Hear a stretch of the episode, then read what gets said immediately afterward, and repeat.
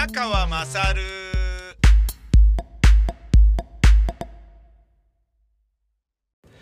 お前の母ちゃん宮川まさるです。今、あの、ユニクロ行ってきたんですけど、いや、ユニクロ、俺久しぶりにユニクロで買い物したんですけど、すげえ、あの、びっくりしたな。びっくりしたなっていうのは、あの、最後のセルフレジ、セルフレジ俺わからなかったから、え、な、え、何、何これみたいな感じで、なんか、あ、自分でやるんだっていうところまでは分かったから、で、セルフレジは、あの、ファミリーマートとかでもやったことあるので、あ、これ意外といけんじゃねみたいな感じで思ってたんだけど、俺がびっくりしたのは、あの、カゴを、あの、穴の中にスポって入れるじゃないですか。で、入れた瞬間にもう、自分が買ったものの、あの、リストが、ディスプレイ出てきてるよね。インジゲートされてるよね。いや、びっくりして、あの、タブレットに。え、え、え、え、ちょっと待って、これ何前の人のあれなの？みたいな。置いただけなんだけど、つって。え ?11 点？俺買ったやつ、1、2、3、あ、11だ。俺が買ったやつ、190円の冬物のソックスとかも買っちゃって、あ、入ってる入ってる。捨ててこう、あ、入ってる入ってる。そして、肝心の、これが目的だったというエアリズム、入ってる入ってる。え？ー、何これ？入れただけでなんでそんなに、どういうこと？ハンガー？何が原因？いや、ハン、え？ハンガーはついてるものとついてないものもあるし。なんでわかるの？なんでわかるの？結局今のところ全然わかってないの。確かに俺が買ったものすべてがそこであの表示されてるから、で、11個も買っちゃったから、なんか1万数百円とかになっちゃって、ユニクロで1万超える、1万円超えるとすげえなんか、凹むよね、なんか。よ、良くないことしてしまったんじゃないかみたいな。なんか100円ショップで5000円使った時のような、なんかこう、悲しい気持ちになるよね。そういう、あの、ひとときでした。えー、大泉のオズ、リビンオズっていうとこがあって、あのーまあ、シネコンのね、えっ、と、都営の大泉撮影所のね、えー、真向かいにあるんだけど、で、そこにユニクロが入ってるからそこ行ったわけですよ。あららららと、びっくりしたななんか、感動というか、近未来というか、いや、全然近未来じゃないよ。現在だよ。現在だよ。何を言ってんだって感じだよね。うん、あの、別に、ユニクロ行くのが久しぶりとかっていうのが、別にあの、ユニーククロージングのような、えーなんだろうな、リーズナブルなね、ファストファッションを、あのーなんかほとんど買ってないブランド物の服ばっかり買ってるんだ俺はみたいなことを言ってるわけじゃないですよ。全然あのブランド物なんて、まあもっと言えば買わないし、あの洋服そのものを買っていないっていうことなんですよね。もう10年前、20年前に買ったものをそのまま着ているっていうね、そういう感じですからね。えーで、いよいよ、あの、テロンテロンに首がなってきた T シャツを捨てるっていうね、いよいよ捨てるみたいな感じですよね。もうね、あの、演劇の稽古やってるとね、やっぱ稽古着で T シャツってのはどんなに首がデロンデロンでもね、ないよりあった方がいいんですよ。やっぱ何枚も何枚も着替えるからね。夏の稽古なんか特にね。で、演劇の稽古をやっていていつも思うのは、あの、首に手拭いまる、あの、巻くんですよね。で、T シャツ着てて首に手拭い巻くと、体熱が汗冷えしないで、あの、えっ、と、首から空気が逃げないから、体の、ボディのね、周りの空気が首から逃げないから、えっ、と、軽い保温になるんですよね。演劇の稽古って出番が終わったら急にとずーっと座って待ってるみたいな感じだから、まあ汗冷えして風邪ひくためにやってるようなものだったりする、もう風邪ひきたいのかっていうような感じのところがね、とりわけあのアクティブな演劇の稽古場だとあるわけですよ。ずっと出続けてるような主役はね、別に主役っていうか、まあ主役だって出番じゃない時はね、やっぱ休むしね。演劇ってね、全員がずっと出続けてるわけでもないので、まあそういう演劇もあるだろうけれど、なので、あの、首がね、デロンデロンになっちゃうのは、まあ、しょうがないんですけどね。まあ、何しろすごかったぜっていう。で、俺が今日、えーユニクロに行ったのは他でもない。えー僕がですね、あの、クロスバイクを買ったことにより、T シャツがね、びしょびしょになっちゃって、で、大変なんだけど、なんか、ね、あのーつったら、教えてくださった方がですね、えーエアリズムがいいんじゃないのと。いや、あのー、自転車のウェアの会社もまあ出してんだけど、まあバイクでも出てますよね。えっ、ー、と、それ結構5、6千円とか8千円とか高かったりするので、まあそうなんだよね。登山も救出速乾性のやつって異様に高かったりするんだよね。なんでこんな薄いものが？で、あのー、エアリズムがいいんじゃないですか？みたいな感じでその方が教えてくれて、なるほど、こいつありがたいぜと。えー、まあ要は、えっ、ー、と、一、例えばね、登山とかだったら、一回行くだけ、ね、一回行ったら、ね、別に毎日は行かないだろうから、高いの買ってもいいかもしれないけど、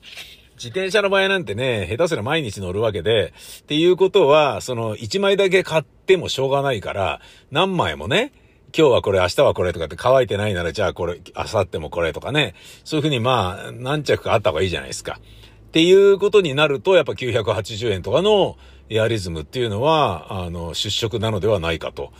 ね、いうことで、ただ僕はあの、エアリズムってよく分かってなかったんで、ちょっとまあ勉強しましてね。で、まあいろいろ、こう、家族にも聞いてみたら、いや、いろいろあんだよな、とかって言っててね。あの、だから下着のね、えー、やつとか、T シャツとかポロシャツみたいなものもあるし、パジャマみたいなものもあるよ、みたいな。あ、そうなんだ、つまあじゃあ見に行って、ね、自分にそれなりに合いそうなものを買うか、つって買いに来たっていうのが今日なんですよね。明日ですね、えっ、ー、と、大塚レイサマースタジオに仕事で行くんだけど、それ自転車で行ってみようかなと思って、だったらエアリズムあった方がいいかなという感じなんですけどね。あのー自転車買って1週間ちょっと経ったので空気を入れました。やっぱ空気圧が80ぐらいに下がってたんで、まあ90ちょいぐらいまで110 PSI ですけど、ちょっと上げましたね。でね、この、ユニーククロージング、まあ、ユニクロいちいちユニーククロージングっていう人はいないだろうな。ユニーククロージングのですね、あの、ブラック企業と言われているユニーククロージングの、えー、衣服を買うかどうかっていうのは、あのー、そういうふうにね、その、ネットで、SNS で教えてくださった方がいたんだけど、エアリズムいいんじゃないっていうふうに教えてくれたんだけど、待てよと。ちょっと気になることがあるぞっていうふうに自分の中で思って、ユニクロで俺は買うべきか買わざるべきかね。自分のポリシーに生き方にね、反してないのかっていうことをちょっと自問自答したり、リサーチしなければいけなかったんですよね。なぜ僕はユニクロで買う買わないを真剣に考えねばならないのかと思ったか。えー、それを説明いたしますが、その前に一曲どうぞ。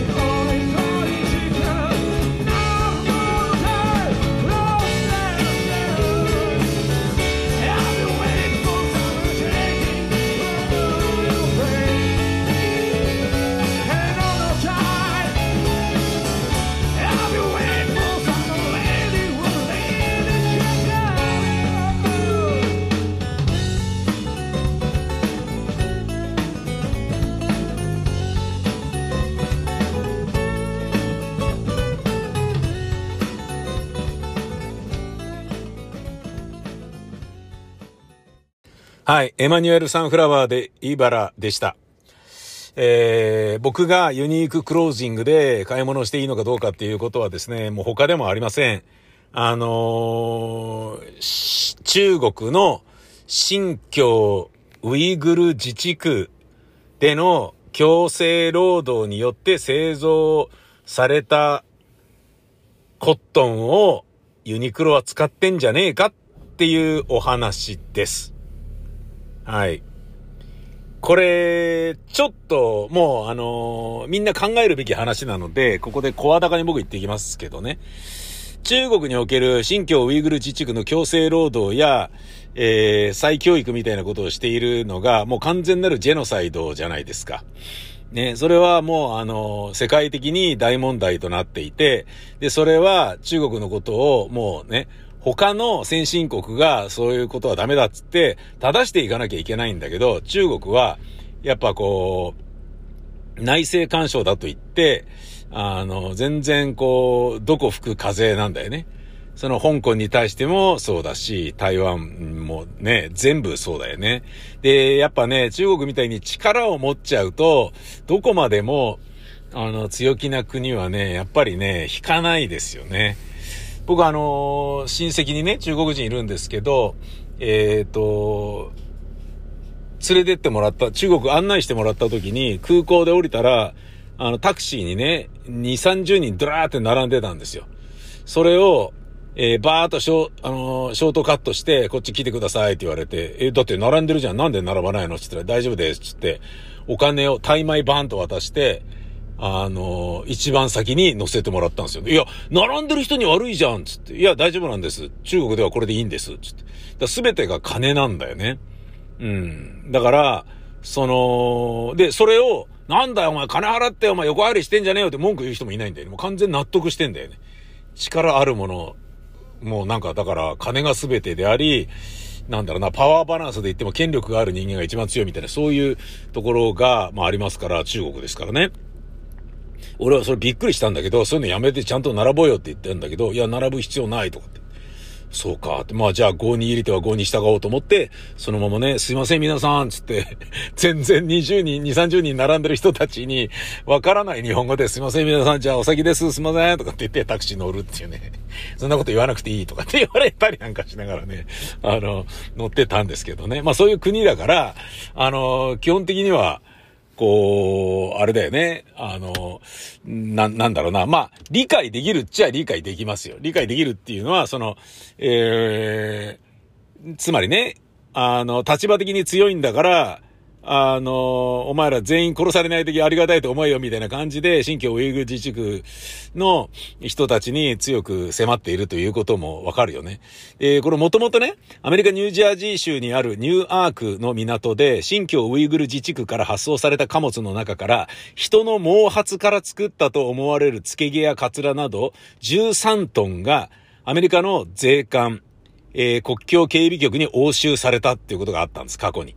新疆ウイグル自治区の強制収容所などで強制労働によって製造されたとの疑いを受けた措置なんですね。で、こういうところからなんだなんだと。まあ、いろんなところから、まあ、国際社会から叩かれて、かなりのことやってるぞと。で、新疆ウイグル自治区から逃げてきた人たちのいろいろなつまびらかな報告によって、こういう、ちょっと本当にこれやべえだろってふざけんなっていう話に、まあ、なってったわけだよね。で、新疆ウイグル自治区では大勢のイスラム教徒、主にウイグル人が中国共産党の再教育キャンプに強制収容されているという。再教育っていうのはだからイスラムから回収しろっていうことでしょ？中には強制的に不妊手術などを受けさせられるような人権侵害が行われ、つまり、ウイグル人をネタやしにするっていう、だから完全なるジェノサイドですよ。ホロコーストと同じですよ。小林健太郎と同じってことですよ。中には強制的に不妊手術をさせられるような人権侵害が行われ、収容されれたウイグル人による強制労働で多くの製品が作られているという事実も各国で報じられている。ということなんですわ。なんだけど、2020年の7月に BBC、イギリスの BBC の番組に、中国の駐英大使が出演し、ウイグル人の強制連行の映像を見せると、とぼけたり逆ギレしたりして、世界中からさらに疑念を深める結果となっていた。なんであんな怒ってんだよと。いや、でもやっぱりじゃあそうなんじゃねえかよ、みたいな。そういうことらしいのね。で、その新疆ウイグル自治区というところでは、新疆麺という、麺はコットンね。新疆ウイグル自治区では新疆棉というコットンが作られていて、これは地球上で使われているコットンの25%近い、23%かな？ぐらいが、なんですよね。ものすごい有名なんですよ。で、今治タオルもそこのを使ってるんですよ。で、今治タオルも無印良品もそれ使ってるって言われてて、いやもうそういうのは俺買うのやめようみたいな感じになってたんですね。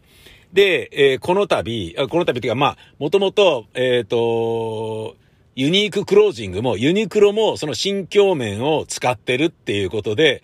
どうなのっていう話になってたんですよ。だけど、あの、柳井社長が、ユニクロの柳井社長が、政治的に中立だからコメントしないとかいうようなことを言ってたのね。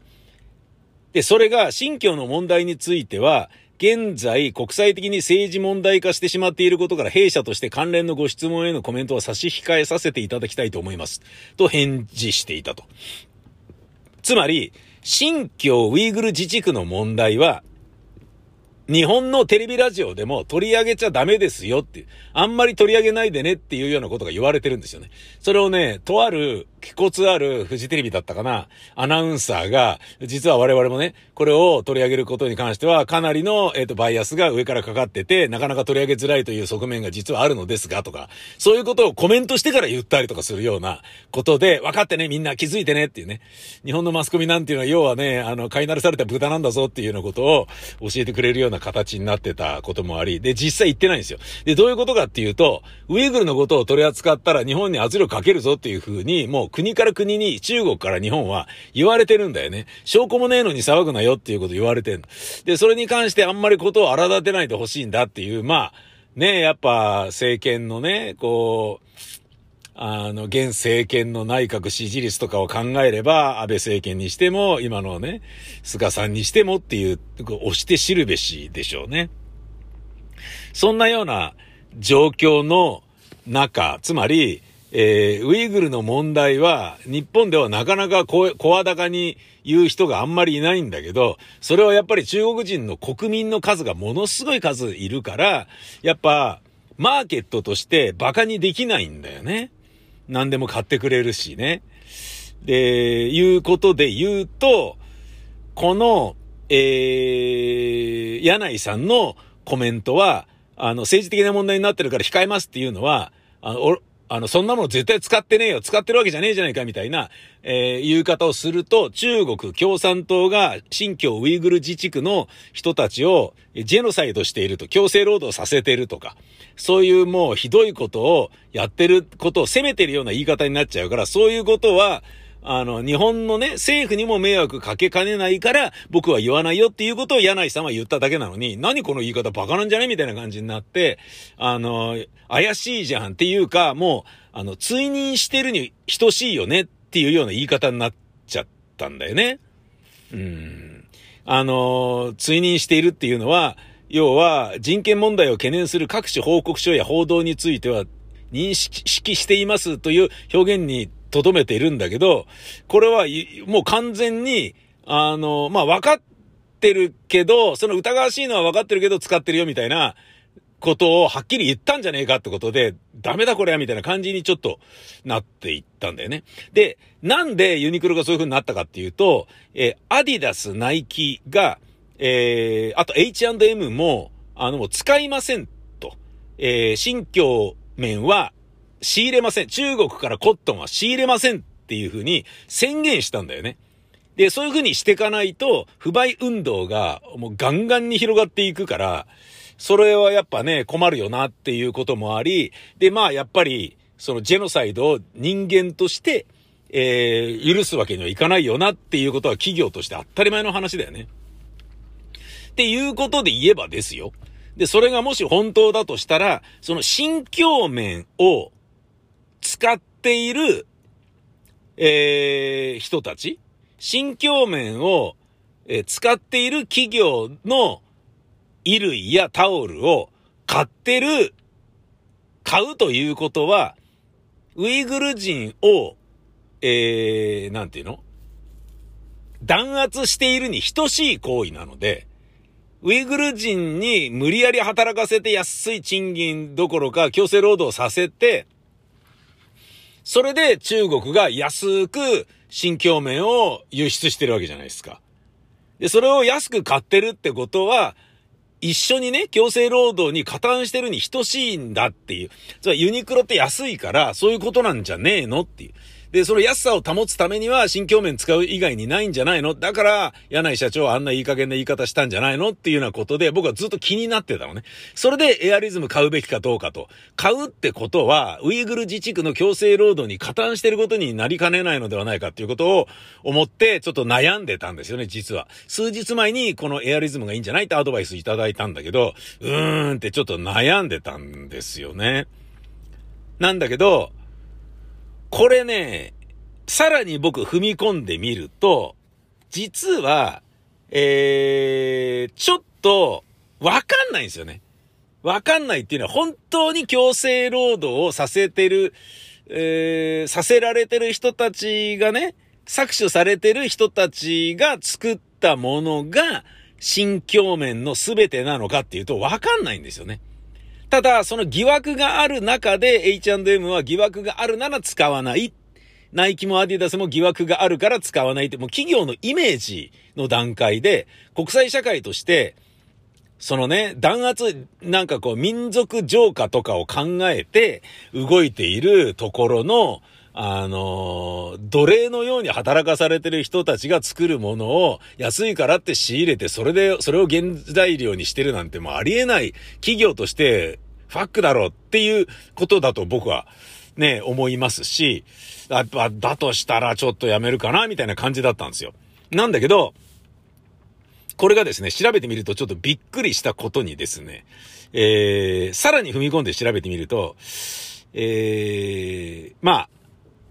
あ、あのー、アメリカが言ってるんですよね。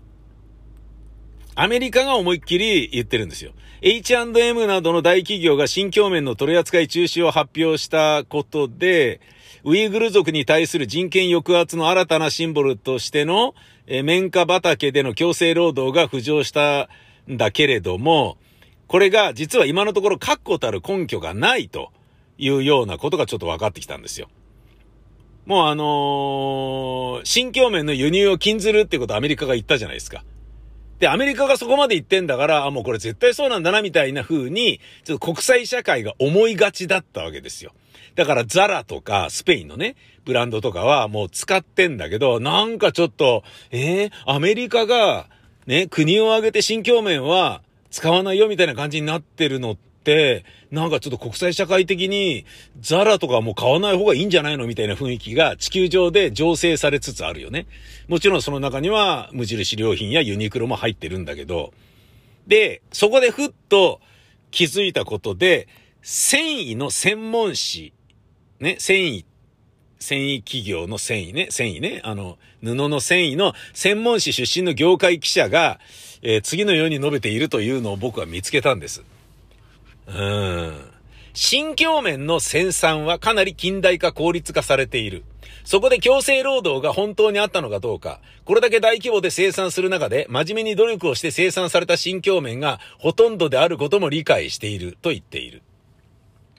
で、この人が言うには、えー、証拠がないけど、まあその可能性はあるけど、全部新疆面はウイグルの強制労働で作られてるものではない。だってもともと、ね、そこであったシステムが作られていたものだから、ね。で、ここで一番俺が、ああ、じゃあユニクロに買いに行こうと思ったのは、新疆面が世界中のシェアから減れば減るほど、アメリカのコットンの需要が増える仕組みなんですよ。なるほどそうきたかっていうお話ね。新境面は世界の23%を担っている最高のコットンなのに、それを仕入れるのやめようぜっていう風になったとしたら、アメリカのコットンが、じゃあアメリカのコットンを買おうぜっていう風になっていくっていう、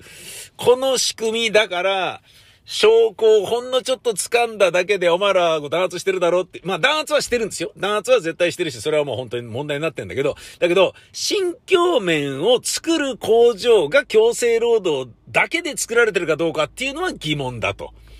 あの、確かにカツラとかは、その髪の毛をね、ザクザク切らせて、それでやってるとかっていうようなことはあるんじゃねえのっていうのはまあ調査も入っている。今、フランスの NGO の団体がユニクロとかを調べてるんですよ。あの、いや、じゃあ NGO が、えっ、ー、と、当局に言ったことで、フランスが、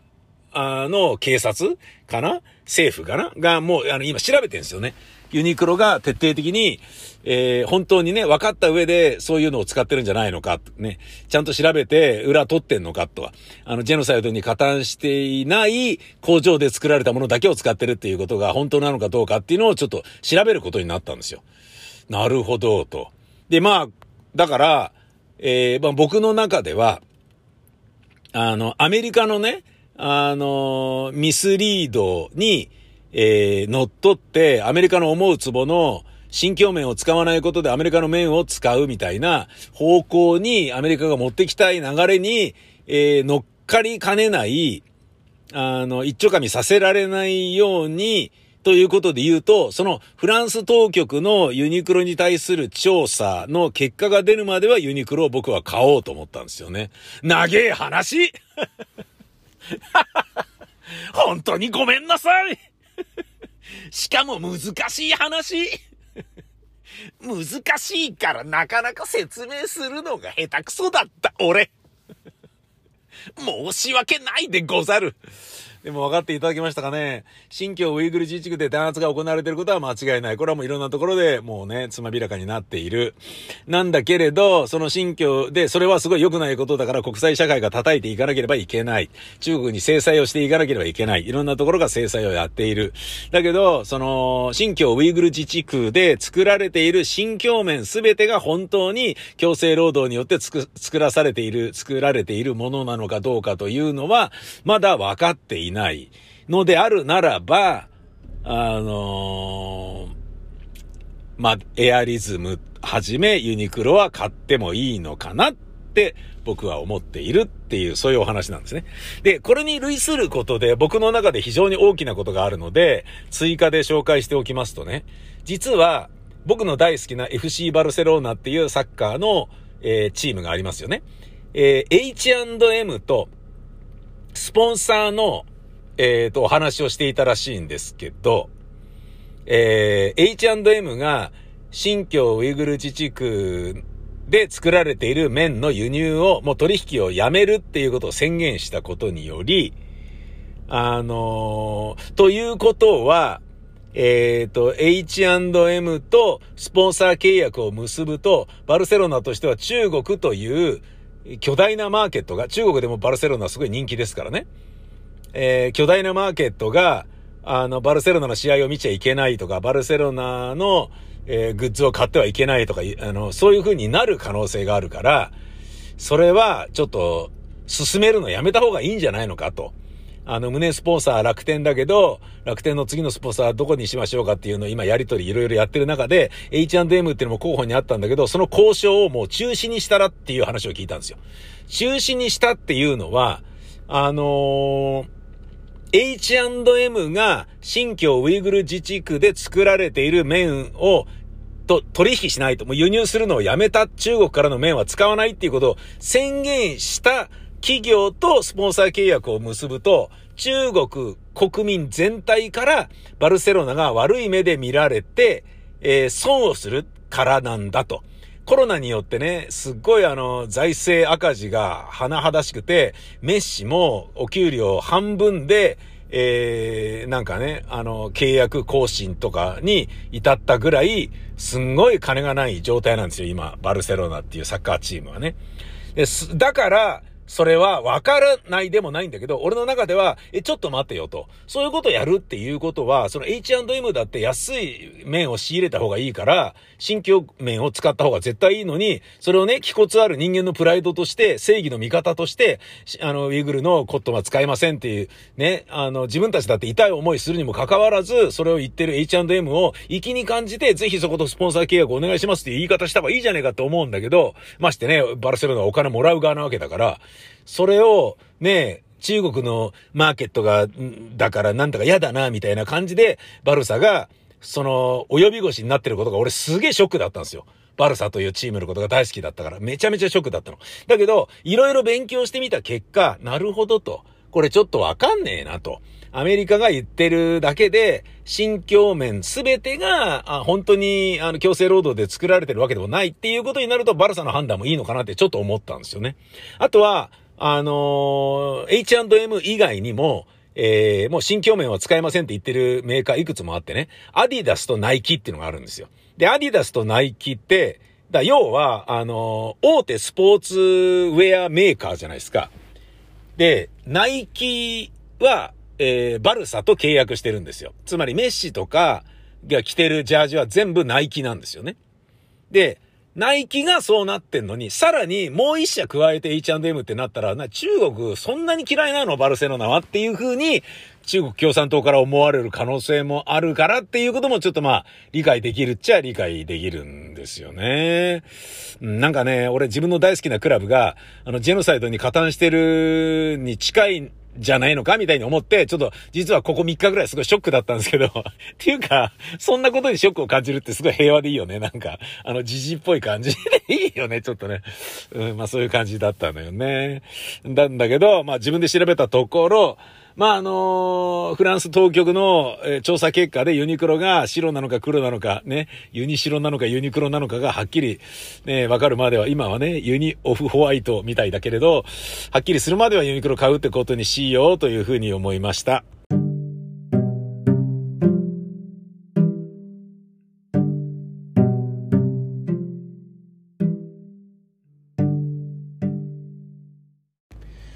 そして、えー、お騒がせの、あのー、小林健太郎のね、えー、と、ホロコーストを揶揄したラーメンズのコントなんだけど、なんかね、わかりましたよ。セリフ、戸田さんがさ、ほら、プロデューサーの、作って楽しいものもいいけど、遊んで学べるものも作れって言言っただろ？うそこまで考えたんだけど、そこで考えたんだけど、野球やろうと思うんだ。今までだったらね、新聞紙を丸めたバット、ところが今回はここにバットっていう字を書くんだ。今までだったらただ丸めた紙の玉。ここに玉っていう字を書くの。そしてスタンドを埋め尽くす慣習。これは人の形に切った紙とかでいいと思うんだけど、ここに人って字を書くんだ。つまり、文字で構成された野球場を作るっていうのはどうだろう。この提案に、これなんかね、ゴンタ君とかの、あのー、なんかパロディっぽいような感じだったらしいんだよね。で、ゴンタ君風の片桐が、いいんじゃない？ちょっとやってみよっか。ちょうどこういう人の形に切った紙がいっぱいあるからと指で両手の、えー、人間の形を示して応じる。そして小林がちょうどこういう人の形に切った紙について思い出したように、あ、あのユダヤ人大量虐殺、あ、じゃあのユダヤ人大量惨殺ごっこやろうって言った時のな、とつぶやくのだ。っていう、まあそういうセリフなんだよね。あの、あ、あのユダヤ人大量惨殺ごっこやろうって言った時のやつな。っていうセリフがあると。で、まあ、これはね、言うまでもなく、に、大量の人間の形に切った紙から、ナチスドイツが行ったホロコーストによる無数の死者を連想させる言葉。当然ながらギャグとしての一言なんだけれども、ユダヤ人大量惨殺ごっこというホロコーストいじりの造語、ね、極めて不謹慎で、これは国際的にもダメだろうっていうことだったらしいんですよね。まあダメですよね。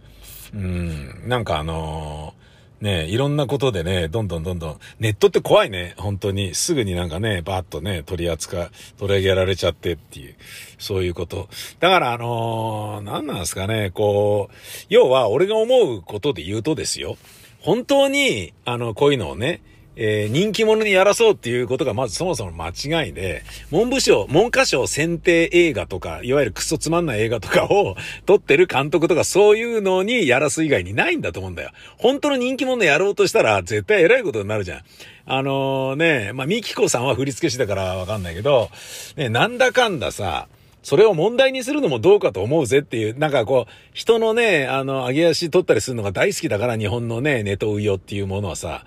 だって、各地にね、それぞれね、なんかね、あのー、なんだっけ、ボンジョミが歌ってね、あのー、ユーロが始まったりとかするじゃんそういうのだって考えてみると、いや、ボンジョミってこういうことしてたよねとかいうのは絶対出てくるじゃんか。それで言ったらなんか、